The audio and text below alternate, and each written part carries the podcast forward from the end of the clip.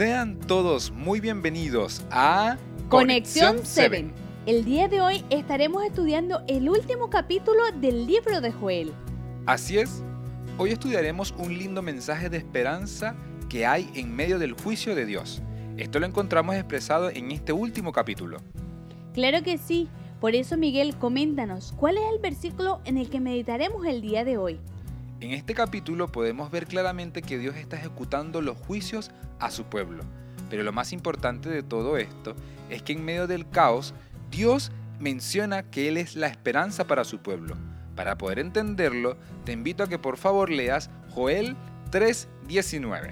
Claro que sí, dice, el Señor bramará desde Sión, tronará desde Jerusalén, y temblarán el cielo y la tierra pero el Señor será la esperanza de su pueblo, la fortaleza del pueblo de Israel.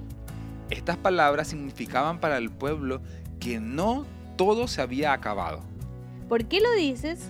Porque el versículo dice que aunque el cielo y la tierra tiemblen, Dios sería su esperanza y también sería su fortaleza. ¿Y por qué Joel escribía esto, Miguel? Porque ellos necesitaban saber que su Dios, en medio del caos que ellos estaban viviendo, Él era el único que podía ayudarlos en medio de esta terrible situación. ¿Y qué aprendizaje nos regala para nuestros tiempos? Para nuestros tiempos nos regala algo muy importante.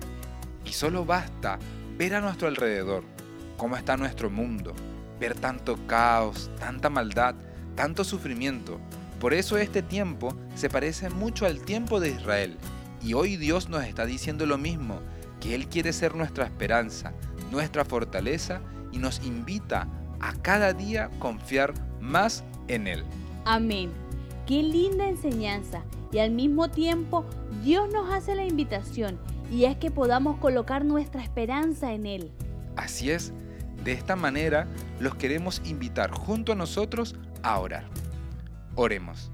Maravilloso Padre Celestial Hoy queremos darte las gracias porque nos enseñas que en medio del caos que estamos viviendo, en medio del sufrimiento, tú, oh Dios, nos regalas esperanza y también nos enseñas que quieres ser nuestra fortaleza.